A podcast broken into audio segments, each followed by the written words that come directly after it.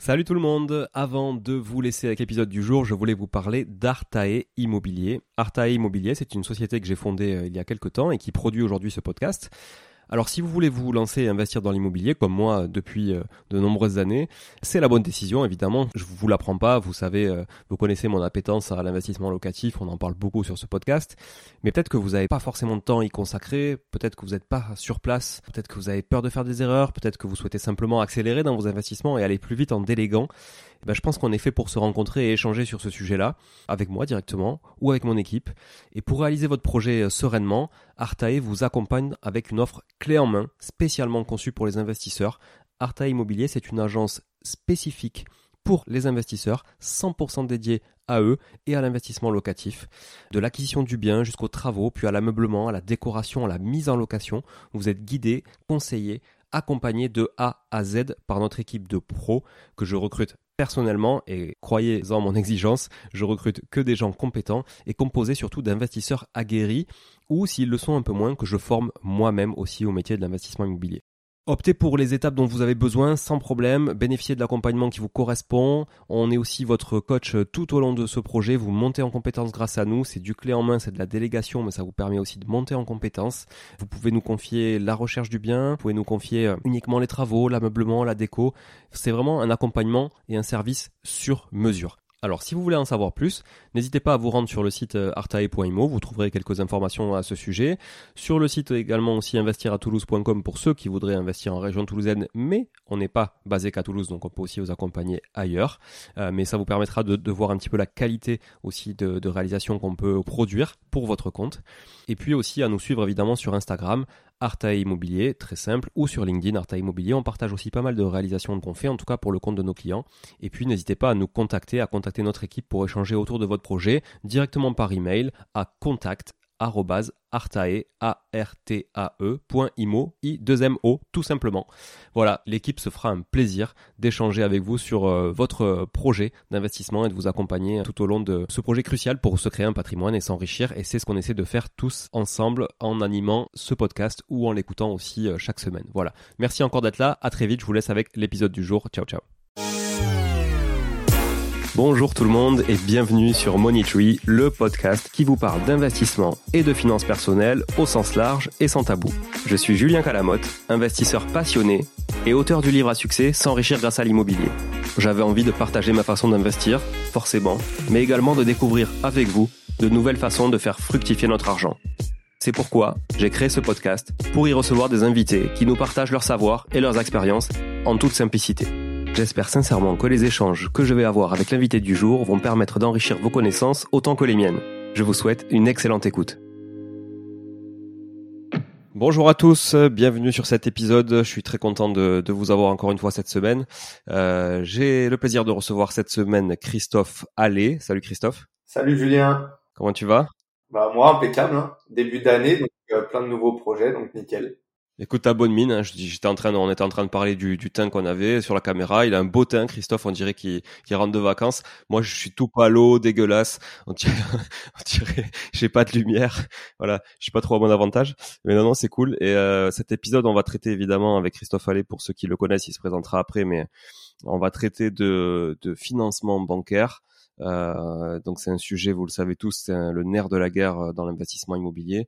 Donc c'est un sujet que j'avais à cœur de traiter en début d'année parce que il s'est passé beaucoup de choses euh, fin 2022. Il va s'en passer encore début 2023. Donc je voulais avoir la vision de quelqu'un qui avait quand même une, vision large et macro aussi de, de ce qui peut se faire sur sur l'investissement immobilier, le financement pardon immobilier euh, cette année.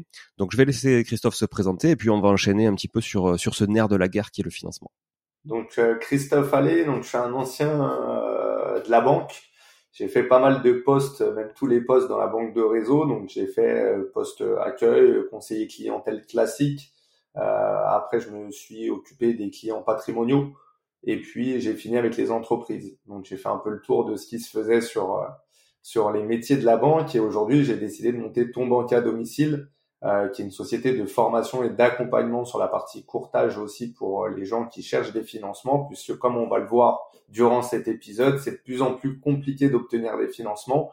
Et si tu n'es pas formé ou si tu n'es pas accompagné avec des gens qui ont un réseau privilégié, ça va être très compliqué en 2023 de te faire financer. Donc il existe plein de solutions que vous allez pouvoir mettre en place, dont on va parler pendant ce podcast. Mais c'est vrai que la conjoncture aujourd'hui est un peu plus complexe que euh, y a un an ou deux. Alors peut-être serait, ce qui serait bien justement, c'est de faire un petit peu de marche arrière sur un les premières normes du HCSF, que tu nous expliques aussi peut-être ce que c'est le HCSF, euh, quelles normes euh, ont été euh, un petit peu imposées aux banques, et c'est à partir de là surtout que ça a commencé à, à se durcir. Quoi. Ouais, tout à fait. Donc le HCSF, c'est le Haut Conseil de stabilité financière. Ils ont décidé en fait de réduire ou en tout cas de réguler l'octroi de crédit. Donc pour ça, bah, ils ont mis en place des nouvelles normes comme le avant, si vous voulez, pour calculer l'endettement d'un particulier, d'un investisseur, la banque pratiquait le différentiel foncier. C'est-à-dire qu'en fait, lors du calcul du taux d'endettement, apprenait les loyers que vous encaissez, elle les pondérait et elle faisait une soustraction avec la charge de crédit que vous aviez en face. Ce calcul était beaucoup plus avantageux pour les investisseurs parce que ça impactait beaucoup moins votre taux d'endettement. Sur une même situation, tu peux augmenter pratiquement x2 ton taux d'endettement aujourd'hui puisque la banque ne calcule plus de cette manière-là le HCSF a décidé que tout le monde devait avoir la même façon de calculer. Du coup, les banques, comme à fond maintenant, appondèrent toujours votre loyer. Donc, si vous avez 1000 euros de loyer, on va dire en moyenne à pondère à 80%, ça va dépendre des banques. Il y a des banques qui vont pondérer à 70, d'autres à 80, d'autres à 90, d'autres pas du tout. Donc, il va falloir aller chercher les banques qui ne pondèrent pas. Mais à pondère votre loyer, on va dire en moyenne à 80%, donc elle retient 800 euros, elle rajoute à vos revenus, à vos revenus de votre activité pro, et en face la charge de crédit émis avec votre charge de crédit. À fond charge divisé par revenu fois 100, ça vous donne votre taux d'endettement. Et on peut voir qu'avec ce calcul, c'est défavorable pour les investisseurs puisque ça impacte beaucoup plus votre taux d'endettement. Pourquoi je vous parle de taux d'endettement? Parce que aujourd'hui, les banques préconisent un taux d'endettement maximum de 35%. Ça veut dire que, en gros, si vous dépassez les 35%, vous n'êtes pas finançable. Maintenant, il faut savoir que la banque peut déroger pour 20% de ses dossiers. C'est-à-dire que pour 20%, elle a le droit d'aller au-delà de ce taux d'endettement. Donc, euh, il va falloir faire partie des très bons clients, d'autant plus que sur ces 20%, elle pourra déroger pour 80% pour des gens qui achètent de la résidence principale. Ça veut dire que pour les investisseurs, elle pourra déroger pour seulement 4% de ses dossiers. Donc c'est minime. Il va falloir encore une fois être parmi les bons clients, voire les très bons clients ou les très bons prospects, parce que comme on comme on va le voir dans l'épisode, aujourd'hui, les banques privilégient leurs clients plutôt que les prospects. Donc, il va falloir peut-être diversifier et ouvrir des comptes bancaires dans plusieurs banques.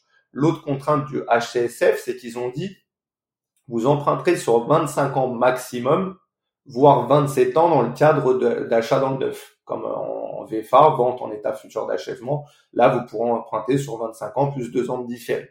Sinon, les durées sont réglementées aussi. Dans l'ancien, tu peux faire aussi du 25 plus 2 si c'est quelque chose avec des gros travaux ou c'est quand même 25 En fait, si tu es, si dans l'ancien mais que tu as des travaux importants tu, et que c'est assimilé à du neuf, du coup, euh, tu, peux, tu peux effectivement faire du 25 plus 2. Et on va le voir, tu as même des banques qui font du 25 plus 5. Ok, très bien. Je voudrais revenir sur la dérogation. Si, si je dis pas de bêtises, mais j'ai envie que tu me le confirmes parce que c'est vraiment toi le, qui, le, sachant sur le, euh, sujet. Euh, la dérogation, c'est en termes de montant, pas en termes de dossier, c'est ça? Accordé. Ouais, alors les banques, ça va dépendre en fait déjà normalement c'est par trimestre, c'est pas par année. Donc ça va être en fait en fonction effectivement des montants et pas du nombre de dossiers.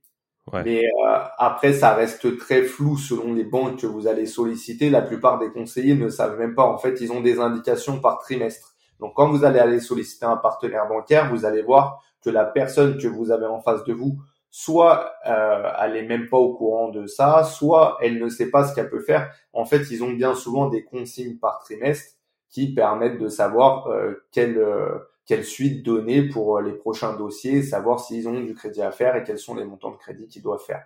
En, fait, il faut comprendre qu'une banque, c'est une entreprise, c'est une société, c'est une société commerciale. Donc, bien entendu qu'elle a besoin de faire du chiffre. Quand j'entends des gens dire on arrive en fin d'année, on fait plus de crédit, c'est pas exactement comme ça que ça se passe. En fait, euh, les banques cherchent toujours des nouveaux clients. Si vous avez un très bon dossier et que vous êtes formé, encore une fois, et que vous savez comment présenter votre dossier, il n'y a pas de souci. Vous allez pouvoir le faire.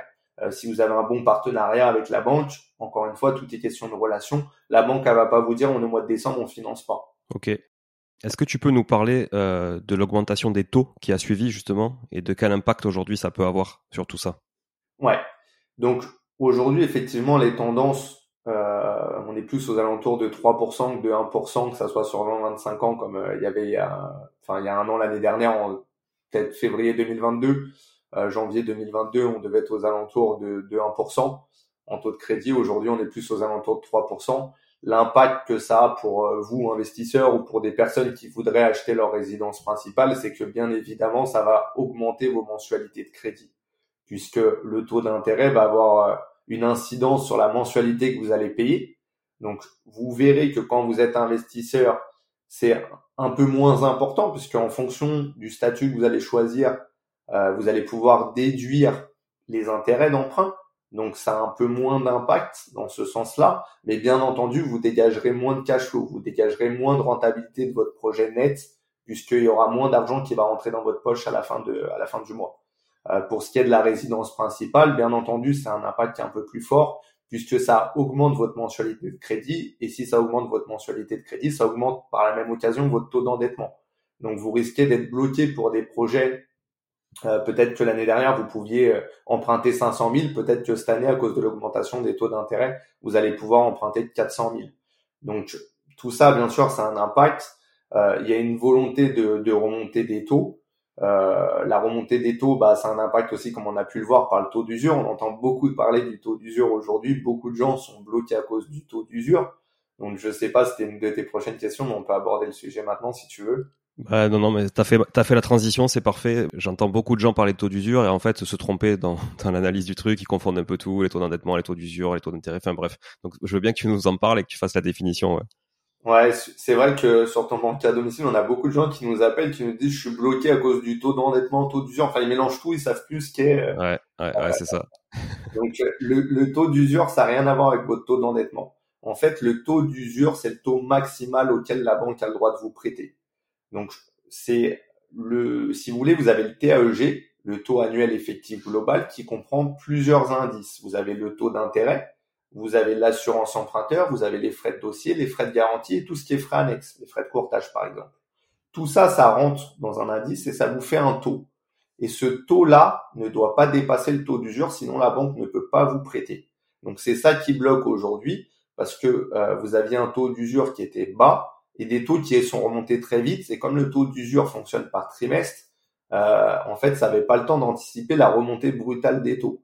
Donc vous retrouviez bloqué par le taux d'usure, alors que vous aviez peut-être la capacité, un taux d'endettement qui était bon, donc vous avez la capacité d'emprunt, vous pouvez emprunter, mais vous vous retrouvez bloqué à cause des conditions qui sont annexes à votre situation personnelle.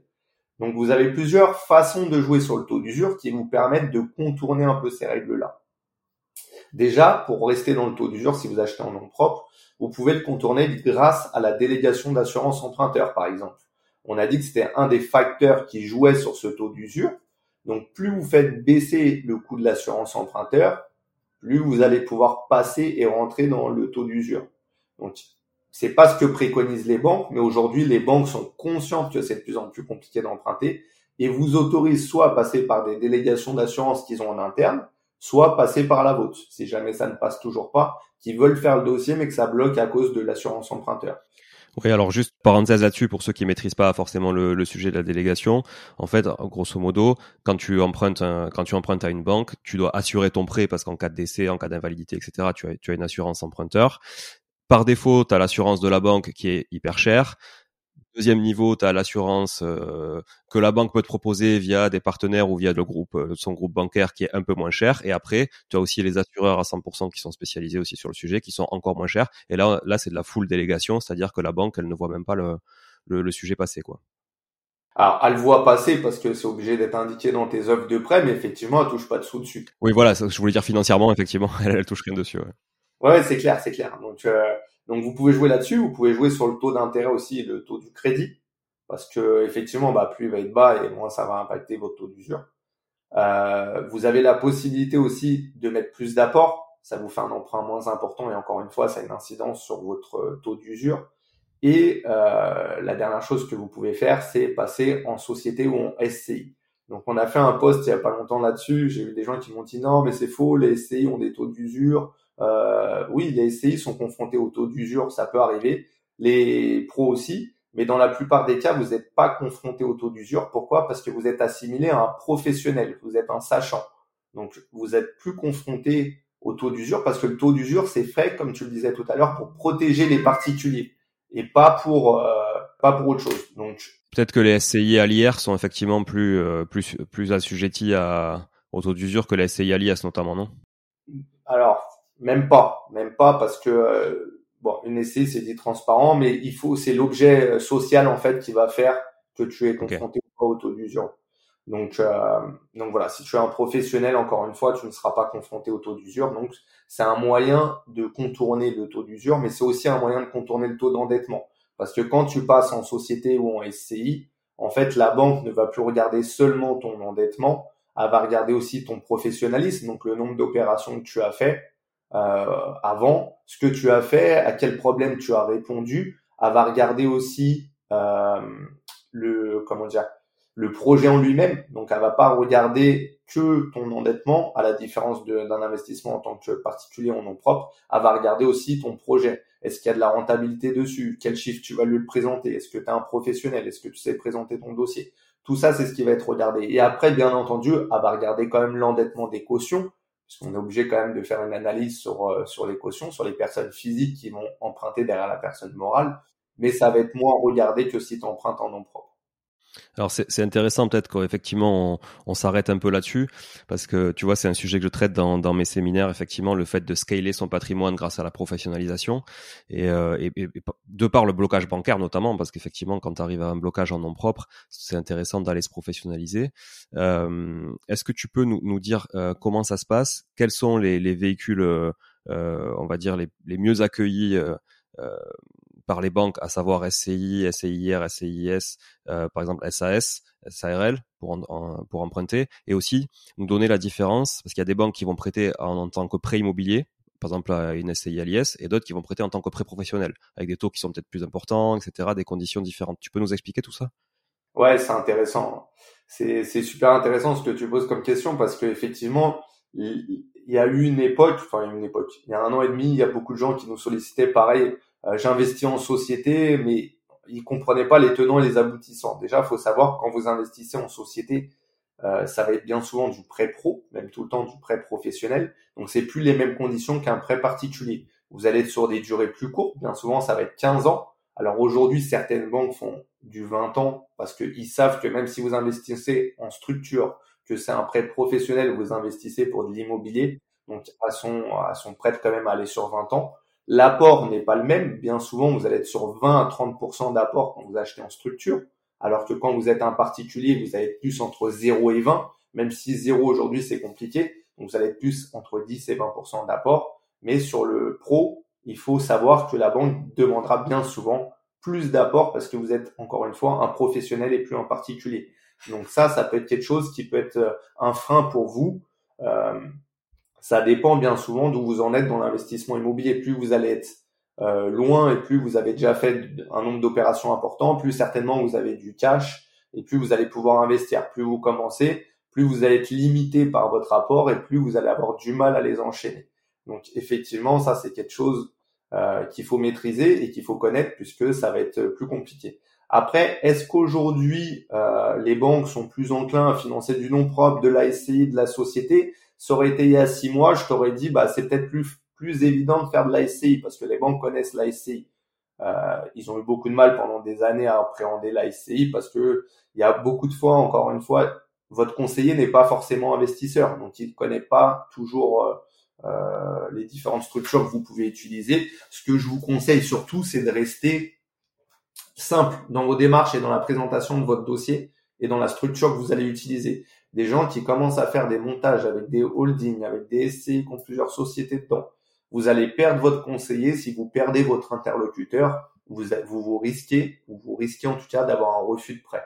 Donc restez le plus simple possible. Essayez de. En fait, le but c'est d'avoir une bonne compréhension et un bon échange avec la personne que vous avez en face de vous. C'est comme tout. Encore une fois, tout est, tout est question d'humain, tout est question de relation.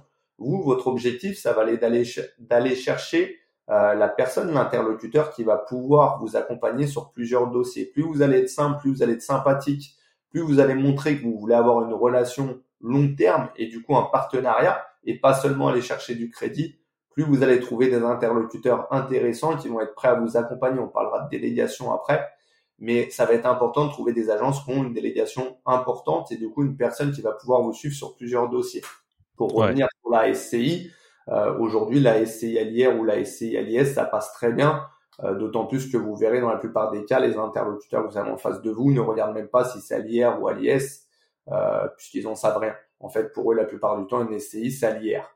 Donc, vous pouvez le préciser, lui expliquer. Au contraire, ça rentrera dans l'échange si vous avez besoin que ça soit plus à l'IS. Pour ce qui est du pré-pro, si vous faites une SCI, il faudrait qu'il y ait une personne morale, bien souvent, soit une SCI à l'IS avec une personne morale dedans pour que ça soit un prêt professionnel. Sinon, la SCI sera bien souvent un prêt particulier.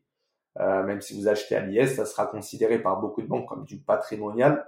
Donc, vous resterez sur du prêt particulier. En revanche, tout ce qui est structure, dès l'instant que vous achetez en structure, ça va être du prêt pro. Si vous achetez en SCI également avec des locaux pro dedans, ou vous avez une activité pro, par exemple, vous, vous êtes euh, kiné et que vous achetez vos locaux, même si vous achetez en SCI, ça risque de passer en prêt pro. Donc, prêt pro, c'est pour les projets professionnels, bien souvent les locaux commerciaux, ou alors si vous avez une SCI avec une personne morale, donc une société dedans. Type, euh, holding qui détient une partie du capital. Euh, tu peux nous, dire c'est quoi, à quelle différence de taux il faut s'attendre entre un, taux justement IMO part et un taux pro? Aujourd'hui, sur du particulier, pour te donner un exemple, on est aux alentours de 3%, alors un peu moins, un peu plus, ça dépend des dossiers. Sur 25 là, sur 3 à 3%. Ouais, ouais. Même, même sur 20 ans. Regarde, moi je vais te dire au mois de juillet, pour moi à titre perso, sur mon dernier projet, euh, au mois de juillet, sur 20 ans, j'étais à 3,50. Ok. Là, en pré, en pré-part, en pré-part En pré particulier, ouais.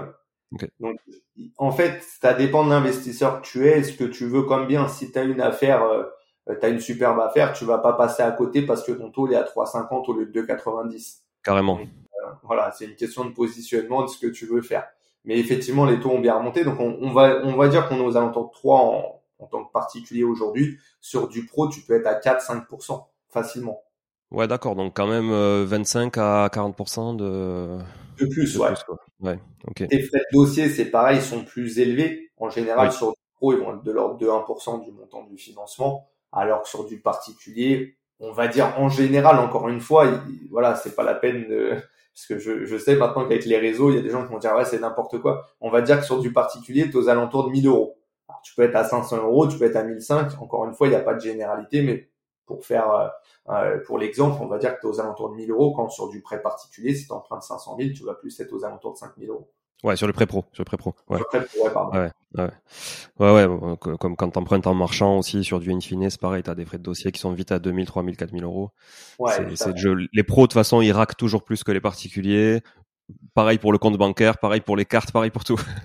c'est ça. Mais ça, après, c'est un peu normal. T'es plus un particulier, justement. T'es un professionnel.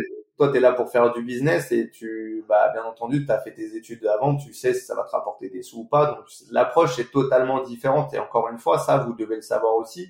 Quand vous vous engagez sur du professionnel, donc sur un prêt pro, quand vous allez chercher un prêt pro, donc ça soit au travers d'une structure, comme on a dit, ou une SCI à l'IS avec une personne morale, euh, vous devez présenter comme un professionnel, vous devez connaître vos chiffres par cœur, vous devez être capable de présenter au banquier euh, un business plan qui tient la route et avoir fait une étude vraiment poussée euh, du, bien que vous achetez. Sinon, ça passera pas sur le pro, vous allez vite vous griller. Le banquier, il a beaucoup de dossiers. Si vous n'êtes pas un professionnel, c'est comme quand vous achetez un fonds de commerce ou quand vous achetez quelque chose pour, pour votre société. Euh, le dossier, le, dossier bancaire, il est, il est étudié. Si jamais vous présentez pas correctement ou qu'il manque la moitié des documents, mais ça c'est pareil pour le particulier maintenant, votre dossier est mis sur le côté, il se passera jamais rien. Ouais, puis c'est comme c'est comme tu disais tout à l'heure aussi, si jamais le dossier est trop complexe, pour le coup bien structuré mais trop complexe, il va prendre plus de temps forcément le banquier et s'il a une grosse pile, euh, par défaut l'être humain est un peu feignant, donc sans faire de, tu vois, sans faire de généralité, mais mais après ça donne toujours plus envie d'avoir un dossier qui est très bien monté plutôt qu'aller euh, voir un dossier où il manque la moitié des documents. Et encore une fois, même sur du particulier, aujourd'hui, les banques attendent des professionnels. Et comme je le disais tout à l'heure, ça reste une société commerciale. En face de vous, euh, vous avez des gens qui ont des objectifs. Ils n'ont pas que du crédit à faire. Ils ont aussi aujourd'hui beaucoup d'assurance à gérer, euh, les comptes, l'épargne des, des clients. Donc, euh, si jamais vous lui faites perdre trop de temps avec des échanges interminables où il manque à chaque fois la moitié des documents, vous vous exposez à avoir des refus de prêt. Il faut présenter un dossier complet, que ça soit en format numérique ou en format euh, papier encore, mais il faut que vous présentiez un, dossier complet. Donc, soit vous utilisez le WeTransfer, soit des fichiers zip, soit si ça passe pas auprès de certaines banques encore, même la clé USB, eh ben vous vous envoyez des relevés, euh, des mails, pardon, mais classés. Relevé de compte avec relevé de compte, bulletin de salaire avec bulletin de salaire, etc. Mais tout soit bien ordonné. Oui, il faut, ça montre une certaine rigueur aussi dans le dossier, comme tu disais, la connaissance, ça appuie vraiment le dossier, euh, et ça, ça, ça c'est certain. Avant de, avant de passer au sujet de, de la délégation, parce que c'est un sujet intéressant pour comprendre ce qu'est une délégation en fonction des agences, etc. Est-ce que tu, tu peux nous dire, euh, moi par exemple, tu vois, j'ai je, constaté, euh, bon, j'ai quelques millions d'encours, donc j'ai fait quelques quand même euh, quelques dossiers. J'ai constaté que les banques régionales étaient quand même beaucoup plus ouvertes à, à, à financer de l'immobilier que les banques nationales. Est-ce que tu peux nous confirmer ça? Ouais, j'ai toujours aussi privilégié le fait de passer par des banques régionales plutôt que des banques nationales. Après, euh, pour nous investisseurs, euh, voilà, on, on, a une affection particulière pour ces banques-là, qui peuvent être euh, le Crédit Mutuel, le CIC, la Caisse d'épargne, euh, Banque Populaire, enfin toutes ces banques qui sont des banques régionales. Ça va être plus facile entre guillemets d'avoir un interlocuteur qui va pouvoir avoir la décision et du coup la délégation en agence du coup, c'est beaucoup plus une question d'humain. C'est des gens bien souvent qui sont plus proches. Après, ça ne veut pas dire qu'à la BNP ou dans nos banques nationales, tu peux pas aller chercher un crédit. Bien au contraire, il y a beaucoup d'investisseurs. En fait, il n'y a pas de vérité. Ça va être vraiment une question de relationnel et d'échange que tu vas avoir. Euh, certainement que toi, comme moi, on a rencontré des gens peut-être avec qui on avait plus d'affinité sur des banques régionales, mais d'autres investisseurs pour euh, accompagner beaucoup de monde euh, travaillent aussi avec des banques nationales et avec qui ça se passe très bien. Donc je pense qu'il faut pas faire une généralité, il faut juste essayer d'avoir euh, un feeling, de ressentir la personne que vous avez en face de vous. Moi, ce que je dis aux gens, ne va pas te mettre dans une banque où la personne que tu as en, face essaie de te mettre des bâtons dans les roues ou ne veut pas t'accompagner, il n'y aurait pas d'intérêt. Ouais, c'est clair. Je pense que c'est faire gagner du temps à tout le monde euh, parce que dans, dans sur le long terme, ça marche pas. Quoi. Si t'as pas le feeling à la base, euh, ça marche pas. Et l'avantage pour rebondir sur les banques régionales, c'est que par exemple, si vous avez un refus de prêt sur l'île de France et que vous êtes sur une région euh, limitrophe, par exemple, souvent le 77 ne fait pas partie de, de l'île de France pour les banques, la plupart des banques régionales, bah, vous avez la possibilité d'aller revoir cette banque-là sur l'autre région, sur la région qui est proche de la vôtre, pour la solliciter de nouveau et voir si eux seraient prêts à vous accompagner sur votre dossier ou pas. Parce que bien souvent, comme on vient de le dire, c'est une question d'humain. Donc peut-être que la personne qui est à côté à d'autres objectifs, peut-être que euh, le feeling va mieux passer, peut-être qu'elle va bien vouloir vous accompagner. Ouais, une question d'humain. Les comités sont pas les mêmes aussi quand ça part en comité, il me semble, du coup. Donc c'est vrai qu'on a des, on a des personnes différentes. Ouais. D'ailleurs, je vois je vois beaucoup sur les réseaux et toi certainement encore plus. Euh, je vois passer des gens qui ont déposé 15, 20, 25 dossiers avant d'avoir un financement, etc. C'est quoi ton avis là-dessus? Parce qu'au bout d'un moment, je me dis faut faut quand même avoir la foi, tu vois, pour tout ça, alors que euh, il y a peut-être des gens qui peuvent t'aider à aller plus vite, quoi, tu vois. Ouais, ouais. Moi, c'est voilà la, la, la différence qu'on a avec les courtiers classiques, c'est qu'on a un réseau euh, bancaire qui est important puisqu'on a travaillé chacun plus de 15 ans à la banque. Euh, on est trois, trois sur la partie ton banque à domicile. Donc, en, en, fait, tout est une question de temps et une question de ce que tu as envie de faire aussi. Ça peut être bien d'aller chercher un partenaire bancaire, mais quand tu arrives à 20, 25 banques c'est euh, c'est compliqué. Alors ça montre que tu as la volonté et que tu as l'envie et du coup ça c'est bien parce que moi je dis qu'il faut jamais lâcher quand tu as un bon dossier ou quand tu as un bon projet que tu as trouvé le projet idéal, faut pas lâcher donc faut aller faire tout ce qu'il y a à faire pour aller chercher ton ton crédit. Donc ça c'est c'est top. Mais par contre, ouais, tu peux t'économiser du temps en passant par des professionnels. Il y a peut-être des choses qui sont mal faites dans ton dossier qu'on peut t'aider à, à mieux présenter ou en tout cas à faire mieux. Euh, pour que tu puisses avoir un, accord de prêt plus facilement. Et après, aujourd'hui, malheureusement, euh, par rapport aux contraintes actuelles, donc les contraintes actuelles vraiment du moment, beaucoup de banques ne veulent plus financer de prospects. C'est-à-dire que si vous n'avez pas de compte dans des banques depuis au moins six mois, vous risquez de vous exposer à des refus de prêt. Donc, ce que je préconisais il y a un an, c'était vraiment d'être fidèle et d'avoir euh, deux, trois banques maximum pour pouvoir avancer sereinement avec un partenaire qui va être ton partenaire sur la durée. Aujourd'hui, c'est pas forcément vrai. Moi, je le fais toujours comme ça. Mais je suis en train un petit peu de diversifier aussi dans le sens où aujourd'hui, tu es obligé d'avoir plusieurs euh, partenaire bancaire pour pouvoir avancer aussi sur des projets quand on a beaucoup, parce que sinon tu risques de vite te retrouver bloqué et si tu n'as pas de compte dans certaines banques, elles veulent pas te financer. Donc faites attention à ça. Après avoir ça veut pas dire mettre 2 euros sur un compte courant et plus rien faire. Non, avoir un compte bancaire, ça veut dire ouvrir un compte, mettre de l'argent dessus, utiliser une carte bancaire. Donc la CB, c'est pas fait que pour être dans la poche, faut l'utiliser. Donc vous utilisez votre CB, vous faites des dépenses, vous faites attention de ne pas être à découvert. Vous mettez de l'argent de l'épargne dans la banque dans laquelle vous allez ouvrir le compte. Donc ça vous oblige à avoir de la trésorerie. Mais aujourd'hui, si vous voulez être un investisseur, il faut de la trésorerie. Euh, on a entendu beaucoup sur Internet que vous pouviez faire euh, investir sans argent, sans emploi, sans tout. Euh, c'est des conneries. Donc, alors bien entendu, vous allez pouvoir faire un projet, deux projets. Je dis pas le contraire. Vous pouvez et c'est possible. Euh, c'est possible quand vous n'avez pas beaucoup d'épargne de vous lancer dans l'immobilier, mais vous n'allez pas pouvoir multiplier les acquisitions. Celui qui vous dit ça, c'est, enfin, c'est un menteur. Vous allez pouvoir le faire si vous dégagez beaucoup de trésorerie rapidement et vous allez pouvoir repartir sur d'autres projets. Mais il faut de la trésorerie. On peut pas investir sans trésorerie. Donc, euh... moi, je pensais que j'ai vu des vidéos YouTube, je pensais qu'on pouvait faire euh, zéro apport, 110%, 3 ans de différé, euh, et qu'en plus mon patrimoine il allait prendre 10% par an. C'est pas vrai en fait. Alors, tu, tu peux faire ce que tu veux. Euh, avec nous, ça sera plus compliqué, mais tu peux le faire. Tu peux faire du 110%, en tout cas, c'est vrai. C'est vrai même encore aujourd'hui que pour euh, des primo-accédants, certaines banques ou pour des gens qui ont très peu de biens, certaines banques font encore du 110%. On a réussi à l'obtenir pour des gens qu'on accompagne.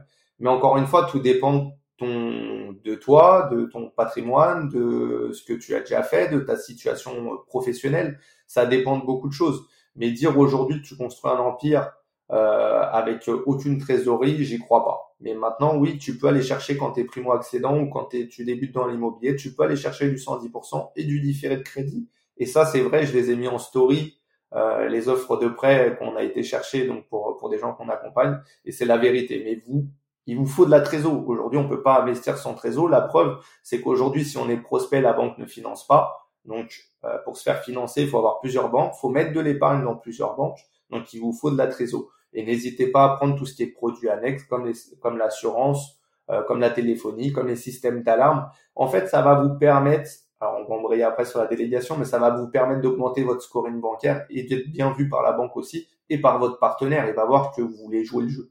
Alors d'ailleurs, avant la délégation, je fais, je, repousse la délégation, tu vois, à chaque fois parce que j'ai des, des, idées de questions qui me viennent au fur et à mesure. Parce que comme d'hab, je prépare rien en avance.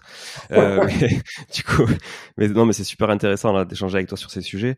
Euh, c'est quoi ton avis sur le le différé? Parce que moi, j'en ai un qui est assez tranché. Je suis pas du tout pro différé, mais euh, enfin, en tout cas, pas différé outre mesure, le différé utile, c'est-à-dire vraiment pour ce, ce pourquoi il est fait, quoi. Mais c'est quoi ton avis à toi par rapport aux clients que t'as accompagnés Bah, j'ai pas le même avis que toi c'est que le différé pour moi c'est c'est génial. Et pourquoi je te dis ça? Parce qu'en fait, par rapport à justement grâce à la formation qu'on a mis en place, ça m'a permis de faire des calculs, choses que j'avais jamais fait avant comme investisseur. Alors, on fait pas tout bien. Euh, j'ai une trentaine de lots à titre perso parce que je suis investisseur aussi. J'ai pas tout bien fait justement. C'est pour ça qu'aujourd'hui on accompagne des gens pour qu'ils évitent ces erreurs-là. Et je pense que c'est la même chose pour toi. Euh, le différé de crédit, ça te permet de générer un maximum de trésor. Je suis pas fan du différé total parce que ça augmente le capital que tu as emprunté et tu intérêt d'avoir fait une super opération.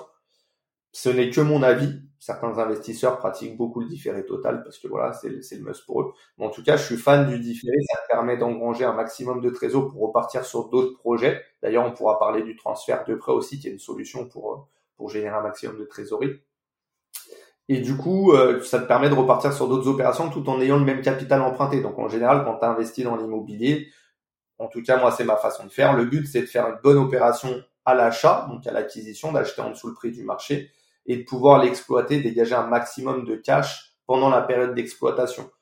Je fais pas d'investissement patrimonial. Encore une fois, tout dépend de votre stratégie. Quand vous arrivez à un certain niveau, il faut faire aussi peut-être l'investissement patrimonial et diversifié. Il y en a qui choisissent de commencer par là. Moi, mon but, c'est de faire un maximum de cash flow avec l'immobilier, donc dégager un maximum de cash tous les mois. Du coup, j'utilise le différé. J'adore ça parce que bah, quand tu as un différé de crédit, tes mensualités sont moins importantes et t'encaisses en face la totalité de ton loyer.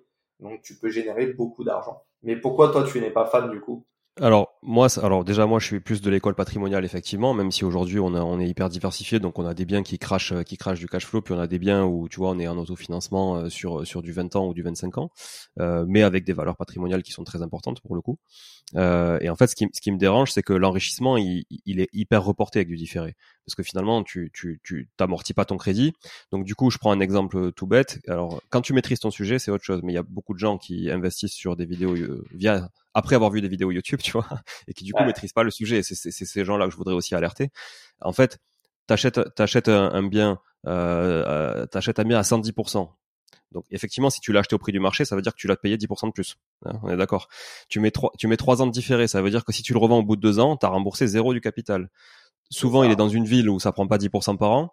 Donc en fait, euh, quand tu revends, ta marge hypothécaire, elle est, elle est, elle est inexistante, quoi. Tu vois ce que je veux dire? Et donc, du coup, en termes de garantie au niveau bancaire, parce qu'il y a le cash flow, c'est bien pour le taux d'endettement, mais en termes de garantie, enfin, tu me, peut-être que je me trompe, mais j'ai l'impression que les banques aussi aiment bien quand le bien, il y a une belle adresse, quand il y a une vraie garantie, et quand ils ont une marge hypothécaire importante dessus en cas de problème, quoi. T'as raison. T'as totalement raison là-dessus. En fait, c'est pour ça que c'est bien ce que tu as dit en intro. Il faut maîtriser le différé. On peut pas faire n'importe quoi. En fait, beaucoup de gens, encore une fois, c'est pas une critique, mais on commence à investir en regardant des vidéos YouTube ou en prenant euh, des formateurs, euh, bon, enfin bref. Et du coup, euh, c'est compliqué quand vous ne maîtrisez pas les tenants et les aboutissants. Comme tu le dis, si tu investis dans une petite ville où ça prend pas 10%, où tu as fait un crédit à 110% et que tu revends au bout de deux ans, je pense que tu n'auras pas gagné de sous.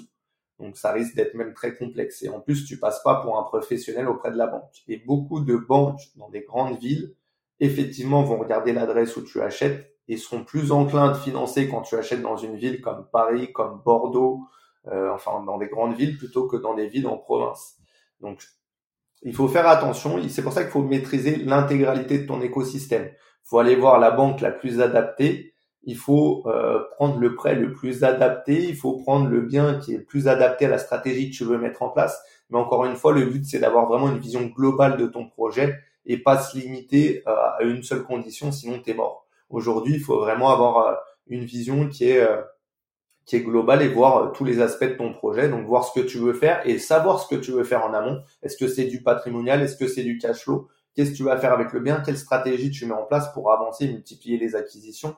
Sinon, tu risques de vite te retrouver bloqué et surtout d'être dégoûté par l'immobilier parce que une mauvaise expérience sur l'immobilier, tu es bien souvent à 100 000 euros. Donc, quand tu fais une mauvaise expérience et des montants bien plus gros encore pour, pour d'autres investisseurs, euh, donc tu peux vite euh, repartir avec un déficit qui est important. Donc faut faire attention. Et si t'as pas de trésor, ça reboucle tout à l'heure. Si t'as pas de trésor et d'épargne à côté aussi, le danger, il est encore plus important. Et c'est là où peut y avoir des anecdotes euh, pas très glorieuses. Mais ok. Bon, c'est cool. Du coup, on a fait. je, pense qu'on peut passer à la délégation maintenant. Tu nous expliquer ce que c'est? Donc, ouais, pour la délégation, en fait, quand tu la délégation de crédit, c'est le montant que peut te prêter euh, le directeur ou la personne que tu as en face de toi, en tout cas la banque. Donc, faut savoir que sur les banques régionales, la plupart du temps, ils ont des délégations en agence. Ça veut dire que tu sollicites une agence bancaire, euh, par exemple de la caisse d'épargne, dans euh, telle ville, à la telle délégation. Tu sollicites le crédit mutuel dans telle ville, il a telle délégation, dans la ville d'à côté, il a une autre délégation plus la délégation est importante, plus le directeur peut t'accompagner sur des montants importants, plus tu vas pouvoir multiplier les acquisitions avec lui, c'est logique. Donc par exemple, si le directeur a un million de délégations, il va pouvoir t'accompagner peut-être sur quatre opérations à 250 000. Si en revanche il a que 500 000, bah c'est logique, il pourra t'accompagner que sur deux opérations. Ton but à toi en tant qu'investisseur, c'est d'aller chercher les directeurs qui ont le plus de délégations. Parce que la personne qui te fait confiance sur un projet, ça se passe bien, elle va te faire confiance sur deux, trois, quatre projets. Donc le but, c'est vraiment d'aller chercher euh, les directeurs qui ont le plus de délégations. La, délégation du directeur va varier en fonction, bien souvent, de son ancienneté et d'autres choses qui vont rentrer en ligne de compte, comme les projets qu'il a déjà fait, enfin les accompagnements qu'il a déjà fait auprès d'investisseurs ou de crédits qu'il a octroyés. En fonction de ça, sa délégation va être plus ou moins importante et en fonction de ton scoring, de ta note bancaire. Plus ta note est élevée, plus le directeur aura de délégation. Si on part sur un système où la note la plus élevée c'est 1 et la note la moins élevée c'est 4, si tu as 1, comme on le disait, il pourra t'accompagner sur 1 million. Si tu as 4, peut-être qu'il pourra t'accompagner que sur 250 000. Donc, moins ta note est élevée, moins il pourra t'accompagner. Comment tu fais pour jouer sur ta note? Tu as des critères sur lesquels tu ne peux pas jouer, euh, comme ta situation matrimoniale, ta situation professionnelle. Sur ça, tu ne peux pas intervenir. Par contre, tu peux intervenir sur d'autres critères, comme on le disait tout à l'heure, le fait d'avoir des flux sur ton compte, que ça soit débiteur ou créditeur. Donc, ça veut dire tout l'argent qui rentre et tout l'argent qui sort. Tout ça, ça va faire augmenter ton scoring bancaire. Le fait d'avoir de l'épargne sur des comptes, de l'épargne diversifiée, donc que ça soit euh, de l'épargne bancaire avec des livrets classiques, de l'épargne financière avec du PEA ou du compte titre ou de l'assurance vie, tout ça, ça va aider ton scoring, ça va améliorer ton scoring bancaire. Il faut aussi prévoir une épargne régulière, donc des virements entre euh, vos comptes courants et les comptes d'épargne pour les alimenter de façon régulière. Pas la peine de mettre 500 euros par mois. Si c'est pour en reprendre 200 à la fin du mois, ça n'aurait aucun intérêt. Donc privilégiez un montant que vous pourrez mettre constamment et sur lequel euh, vous n'aurez pas à intervenir, vous n'aurez pas à revenir et prendre, reprendre des sous. Ça montrera votre professionnalisme. Et après, c'est pareil, votre taux d'équipement. Donc plus vous avez de produits et services, plus il y a des chances que ça, euh, ça agisse favorablement sur votre scoring. Donc euh, assurance scooter 2 points, assurance voiture 4 points, euh, téléphone téléphone 12 points. Ça c'est dur avant voilà. les banques les téléphones. voilà, c'est en tout cas c'est euh, une question d'équilibre et il faut que ce soit gagnant-gagnant. Tu l'as dit tout à l'heure. De toute façon, je pense que voilà, on doit tous jouer le jeu effectivement et on n'est pas à deux cartes bleues près euh, quand on fait des bons investissements. Euh, ça doit pas être le sujet quoi. C'est clair. Il y a même des investisseurs qui assurent deux fois le même véhicule ou deux fois la même maison juste pour faire plaisir. Euh, à, alors c'est pas ce que je vous préconise de faire, mais voilà, c'est pour vous dire à quel point il y en a qui sont au courant des, techniques et qui en abusent un peu. Ouais, ouais, non, mais après, bon, c'est voilà, c'est le jeu, c'est du business, comme tu dis. Hein. La banque, ça reste un business, hein. c'est pas, c'est pas une philanthropie, quoi. Donc, euh, et la délégation, j'ai une question là-dessus. Est-ce que, est-ce que le conseiller peut lui aussi avoir un peu de délégation C'est uniquement le directeur d'une agence? Non, le conseiller, selon les banques que vous allez solliciter, peut avoir des délégations. Bien souvent, elles sont pas très importantes, mais ça dépend après des banques, ça dépend des conseillers. Bien souvent, le conseiller professionnel, donc celui qui s'occupe des sociétés, aura un peu plus de délégations qu'un conseiller classique, mais les montants ne sont pas très importants. Donc, si vous êtes, encore une fois, de l'école où vous faites des investissements, euh, je ne veux pas dire des petits investissements, parce que ça serait péjoratif, mais des investissements de montant un peu plus faibles, vous avez la possibilité peut-être de solliciter un conseiller en direct en revanche, dès que ça monte sur des montants un peu plus importants, euh, vous passerez soit par le directeur, soit par un comité de crédit, soit par un service engagement, peu importe le nom que c'est donné, mais ça peut passer au-delà de l'agence. Donc le, comité, c'est le step après la délégation du directeur, quoi. C'est-à-dire une fois que tu es, hors délégation, ça. passe au comité. Tout à fait. Et c'est pas parce que ça passe en comité que vous n'avez pas votre crédit. C'est juste qu'il y aura moins d'aspect humain parce que là, ça va être vraiment chiffre et la personne que vous avez euh, en face, elle, elle regarde pas, elle vous connaît pas, donc elle sait pas qui vous êtes, elle sait pas ce que vous faites. Ça va être vraiment l'aspect chiffré de votre dossier qui va qui va entrer en jeu. Et là, c'est le directeur d'agence lui-même qui va défendre ton dossier au comité ou qui met sa annotations et lui donne un avis favorable, j'imagine. Il y a un dossier qui est monté, que ça soit par le conseiller ou par le directeur, et qui va émettre un avis, qui va dire pourquoi, qui va justifier sa réponse. Euh, c'est aussi ça qu'on fait quand on monte des dossiers, nous, à ton banquier à domicile, pour accompagner les gens, c'est qu'on fait notre montage de dossier bancaire, donc on fait en amont une étude de votre dossier pour pouvoir l'envoyer avec les mêmes justificatifs quand vous êtes directeur ou quand vous êtes euh, conseiller. Le but, c'est d'avoir encore une fois de mâcher le travail à votre partenaire et d'avoir tous les éléments pour qu'il puisse vous accompagner et se positionner rapidement. Donc euh, c'est vraiment ça qu'il faut faire, même pour vous qui êtes particulier. Il faut mâcher le travail à votre interlocuteur et faire en sorte que vous ayez le plus de chances de faire passer votre dossier. Pour ça, il faut mettre le taux d'endettement, le reste à vivre, vous devez l'indiquer dans vos présentations. Bon, c'est très clair. Je pense qu'on a pas mal d'armes là pour euh, aller, aller pousser du dossier au niveau des banques. Alors, n'allait pas, euh, n'allait pas à 20 banques différentes. Hein, on l'a dit tout à l'heure. Au bout d'un moment, il faut se faire accompagner si jamais on ouais, qu'on bloque. Si c'est trop compliqué, c'est de voir ce qui va pas. C'est qui doit. si vous en êtes à une vingtaine de banques, c'est qu'il y a quelque chose qui est pas bien présenté, je pense. Ouais, je pense aussi.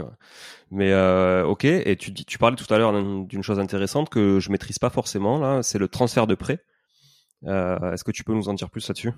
Ouais, grosse arme 2023. En fait, le transfert de prêt, ça consiste à quoi? Si vous, c'est une clause que vous devez négocier. C'est pareil. C'est pour ça qu'il faut être professionnel du crédit. Euh... Enfin, faut être professionnel dans tout ce que vous faites. Euh, vous devez connaître les, les choses que vous pouvez mettre en place. Donc, sur le transfert de prêt, c'est une condition que vous pouvez mettre dans votre offre de prêt, ça va vous permettre sur un bien que vous achetez aujourd'hui en janvier 2023, vous l'achetez à 3% par exemple, euh, enfin vous avez un taux de crédit à 3%.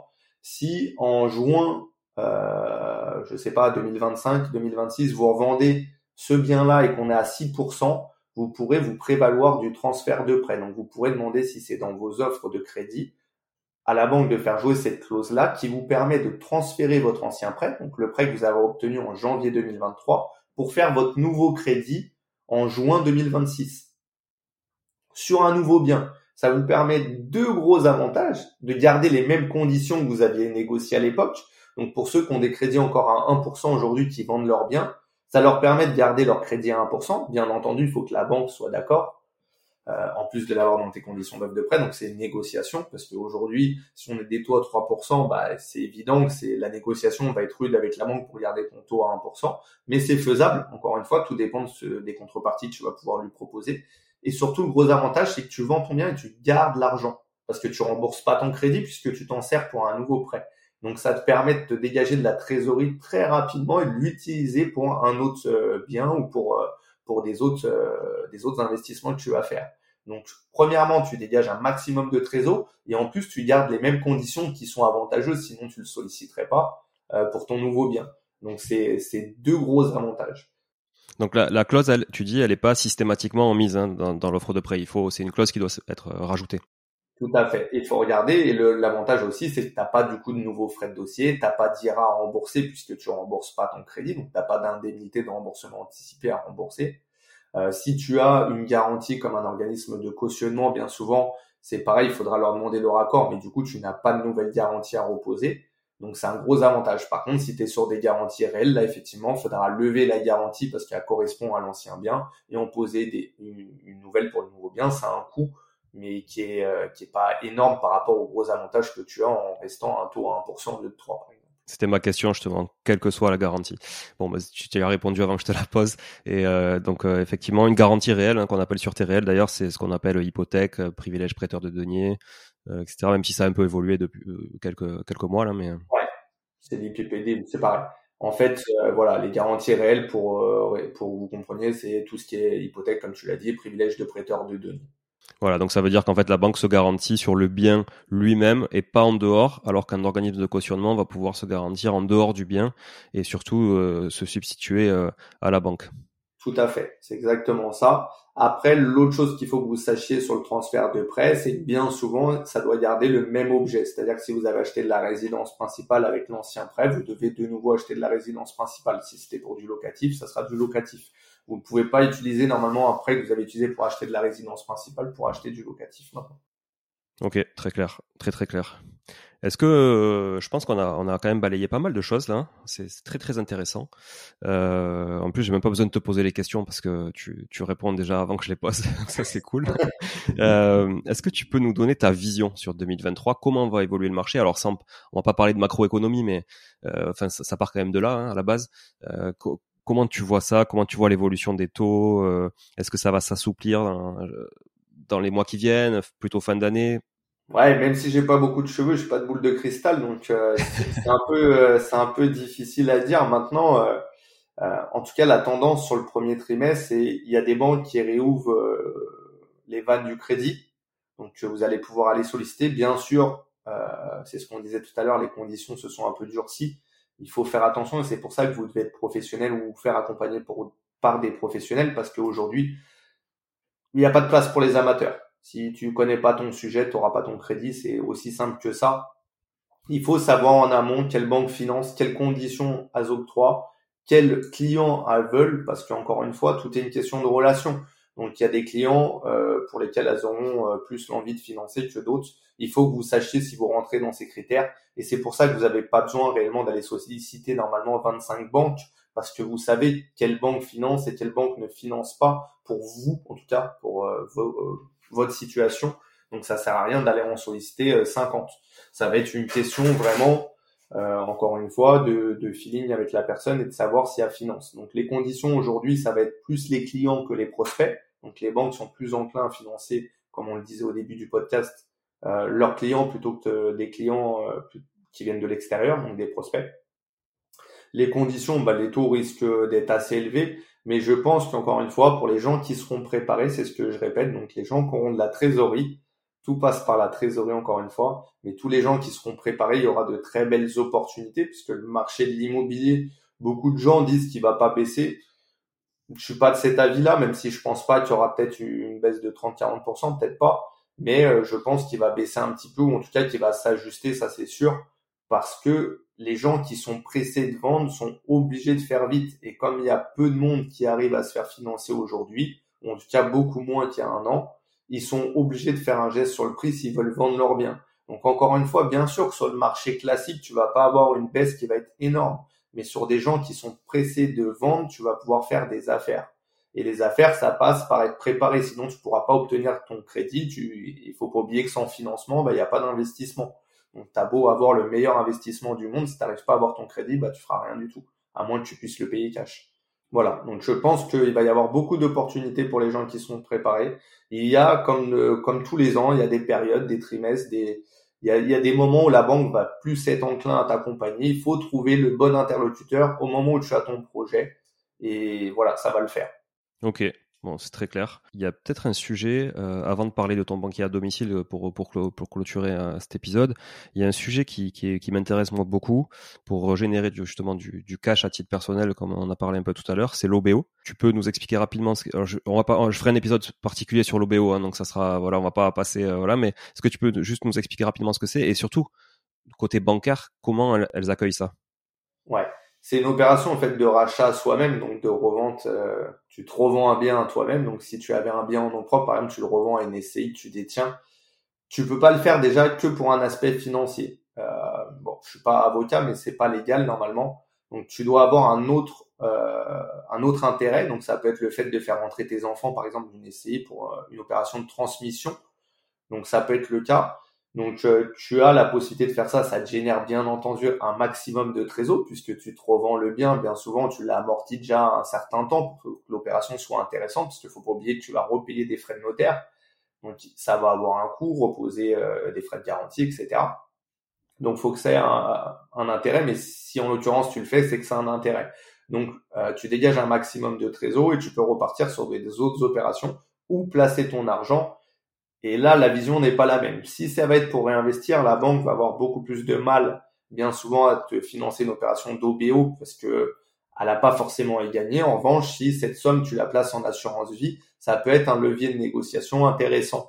Et encore une fois, tu es dans une relation bancaire, tu es dans un partenariat, faut que tout le monde puisse gagner. Si tu vois que ta vision à toi, ça va être difficile de faire des affaires et d'avancer dans le business. Si maintenant tu arrives à comprendre ce que veut ton interlocuteur et quels sont ses besoins, tu avanceras beaucoup plus vite. Donc, euh, ça, peut être faisable. Il faut qu'il y ait un intérêt. Il faut que tu arrives à l'expliquer au banquier. Et encore une fois, c'est une négociation parce que, bien entendu, on sait très bien que le gros avantage, c'est pour l'investisseur qui fait l'opération euh, et pas pour la banque dans ce cas-là, bien souvent. Donc, euh, il va falloir que tu arrives à faire comprendre les avantages que tu peux donner à la banque en faisant cette opération-là. Ouais, faut qu'elle y trouve son compte effectivement, comme comme dans tout. Hein. C'est un peu la teneur de nos discussions qu'on a depuis tout à l'heure. Euh, ok. Ouais, surtout être très clair dans l'opération que tu fais, donc pouvoir bien expliquer à la banque pourquoi tu fais cette opération et peut-être avoir un accompagnement sur ça euh, par un fiscaliste ou par quelqu'un qui peut justifier l'opération que tu es en train de faire. Bon, parfait. On va, on fera un épisode là-dessus. Euh, c'est prévu là dans, dans ma to do euh, parce que c'est un, un, sujet qui est pas trop traité en fait aussi hein, sur les podcasts, les réseaux, etc. Et je pense que c'est important de, de maîtriser le sujet pour des gens qui commencent à avoir un patrimoine aussi conséquent avec euh, pour le coup pas trop de, de différé, mais aussi beaucoup d'amortissement sur leur crédit. il faut il faut qu'il y ait une différence. Voilà, il faut qu'il y ait un différentiel entre la valeur du patrimoine et le capital restant dû. Donc l'OBO, juste pour conclure là-dessus, c'est c'est owner buyout en anglais. Donc c'est finalement c'est le propriétaire qui se rachète à lui-même. On a LBO, c'est leverage buyout. Euh, voilà. Là on est euh, on est sur le OBO. Euh, comment ton banquier à domicile peut accompagner les investisseurs à mieux se faire financer? Euh, alors mieux et peut-être plus rapidement. Est-ce que tu peux nous expliquer plus, plus, mieux, plus rapidement Est-ce que tu peux nous expliquer les services que vous proposez du coup? Ouais, bien sûr. Euh, donc nous, on propose de la formation et de l'accompagnement sur la partie financement principalement et sur la partie création de société, parce que comme je le disais tout à l'heure au début de l'épisode, bah, avec Benjamin, on a fait pas mal de sociétés aussi, surtout Benjamin. Euh, il a accompagné beaucoup d'entrepreneurs à lever des sous pour leur pour leur société du coup à faire du crédit pro et euh, voilà, il faut savoir comment comment lancer ta boîte. Tu peux pas faire n'importe quoi, notamment pour le business plan quand tu présentes à la banque. Il faut que ça soit cohérent et tu montres que tu es professionnel. Et c'est pareil pour l'immobilier. On accompagne énormément d'investisseurs, donc en leur faisant leur dossier bancaire, en leur apprenant à monter leur dossier bancaire. C'est une formation accompagnement. Il y a les deux, vous avez les deux dans la même chose. On vous forme, donc vous avez des heures de vidéo euh, pour regarder comment on monte un dossier en SCI, comment on monte en, perso, quels avantages tu vas pouvoir aller chercher, comment tu vas pouvoir gagner des sous grâce au crédit, parce que un bon crédit peut te permettre de t'enrichir aussi. Donc ça, c'est la première chose. Donc formation, accompagnement sur la partie financement particulier et pro. Et euh, on a un service courtage. Donc sur le service courtage, c'est pareil, on a une partie conseil on te dit comment monter ton dossier et on le monte avec toi. Et on a une partie où on présente ton dossier à la banque avec les partenaires qu'on a, les partenaires privilégiés, des gens avec qui bien souvent on a travaillé. Donc c'est le gros avantage. Du coup, les sujets, c'est toujours autour de l'immobilier? Toujours autour de l'immobilier ou pro pour les sociétés. Mais pro pour acheter aussi de, l'immobilier ou pour, euh, pour, se faire financer l'immobilier et pour se faire financer au travers des entreprises que tu peux ouvrir qui là n'ont rien à voir avec l'immobilier. Si demain tu veux ouvrir une boucherie, on accompagne des bouchers pour se faire financer pour euh, soit pour le rachat du fonds de commerce, soit pour des parts sociales, soit pour. Euh, ouais, ok, donc ça s'arrête, ça s'arrête pas à des murs, quoi. Ok. Non, non, ça s'arrête pas qu'aux murs. Effectivement, on est, on est beaucoup présent sur l'immobilier, notamment en Île-de-France où on a une très grosse communauté d'investisseurs. On accompagne vraiment beaucoup de monde sur l'Île-de-France.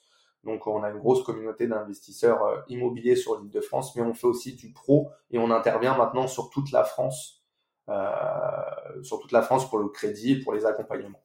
Et votre modèle économique à vous, il se goupille comment euh, sur la partie accompagnement aux, investisseurs? Alors, sur la partie formation accompagnement, c'est un fixe, c'est une prestation.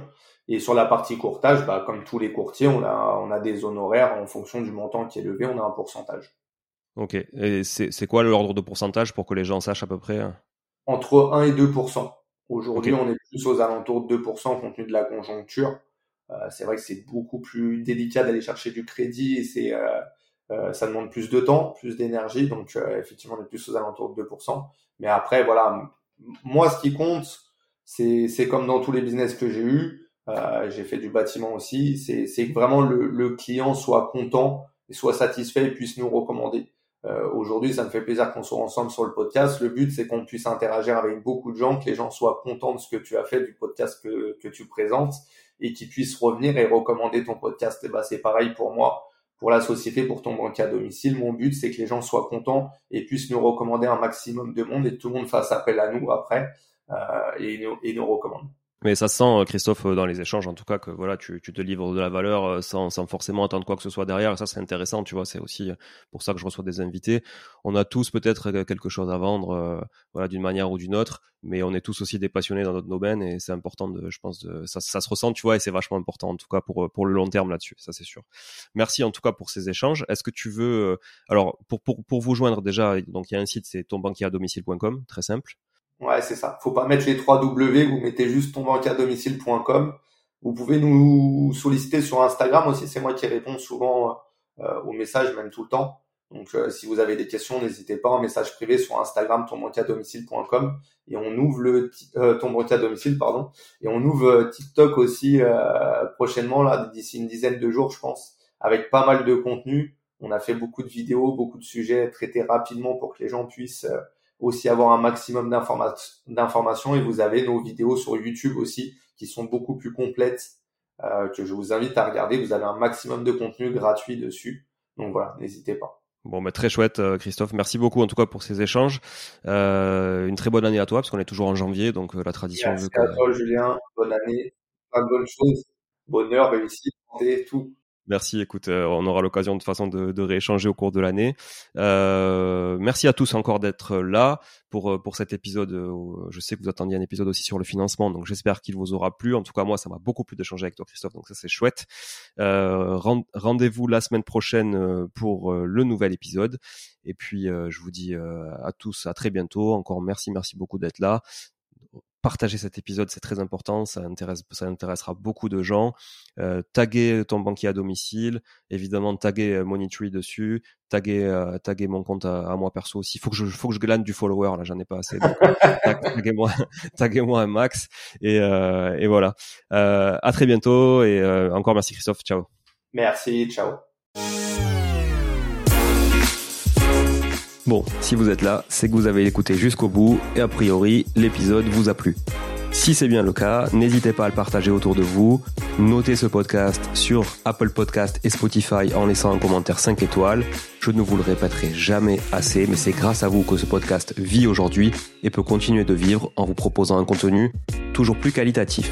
Merci encore. Je vous retrouve très vite sur un nouvel épisode de Money Tree. En attendant, je vous souhaite la meilleure des réussites dans vos projets et un bon enrichissement. À très bientôt.